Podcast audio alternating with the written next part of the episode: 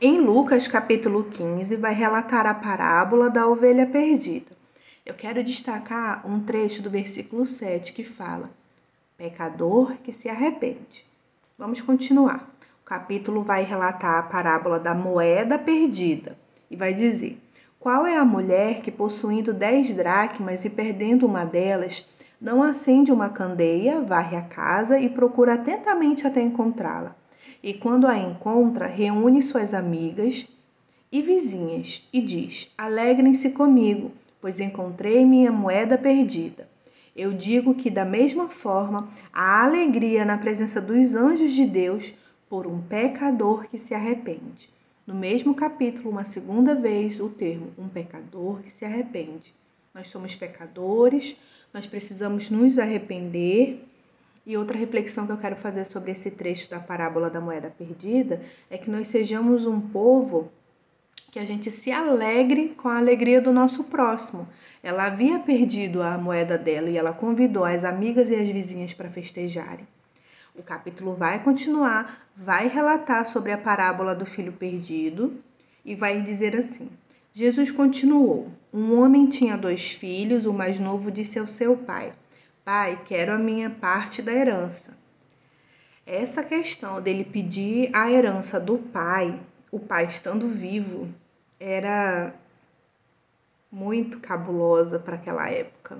Até para os dias atuais, né? Mas para aquela época acho que foi um escândalo, né? Uma humilhação para o pai, para a família, né? O desamor né? imperando no, nesse filho, né? Assim ele repartiu sua propriedade entre eles.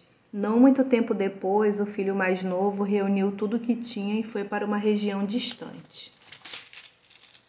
E lá desperdiçou os seus bens vivendo irresponsavelmente.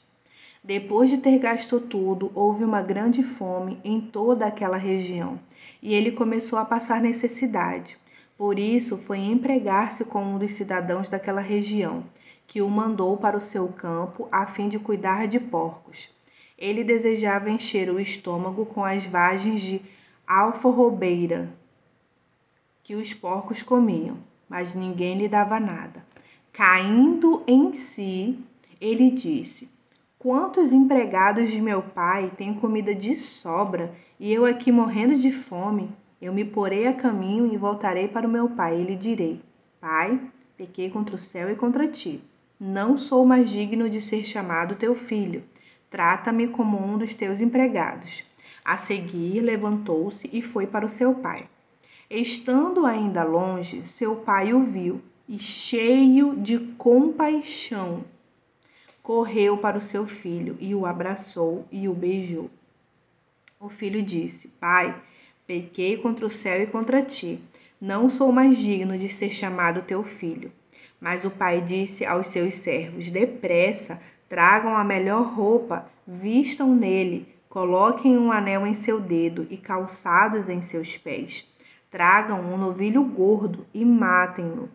Pois este meu filho estava morto e voltou à vida estava perdido e foi achado, e começaram a festejar o seu regresso.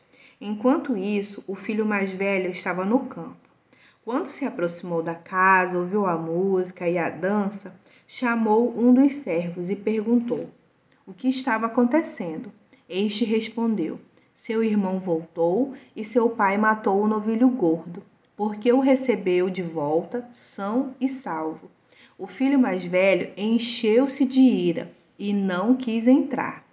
Então seu pai saiu e insistiu com ele, mas ele respondeu ao seu pai: Olha, todos estes anos tenho trabalhado como um escravo a teu serviço e nunca desobedeci tuas ordens. Mas tu nunca me deste nenhum cabrito para festejar com os meus amigos. Mas quando volta para casa, esse teu filho que esbanjou os teus bens com as prostitutas, matas o novilho gordo para ele? Disse o pai: Meu filho, você está sempre comigo e tudo o que eu tenho é seu. Mas nós tínhamos que celebrar a volta deste teu irmão e alegrar-nos porque ele estava morto e voltou à vida, estava perdido e foi achado. Essa parábola, o que me chamou a atenção nela foi a questão do rapaz ter caído em si. Às vezes, quando a gente está fazendo coisa errada, a gente orar por isso, sabe? Que o Senhor faz, faça a gente cair em si, faça a gente compreender o nosso erro. É, o pai esperando cheio de compaixão. Enquanto eu estava lendo aqui, esse pai ele escolheu é, estar cheio de compaixão para receber o filho.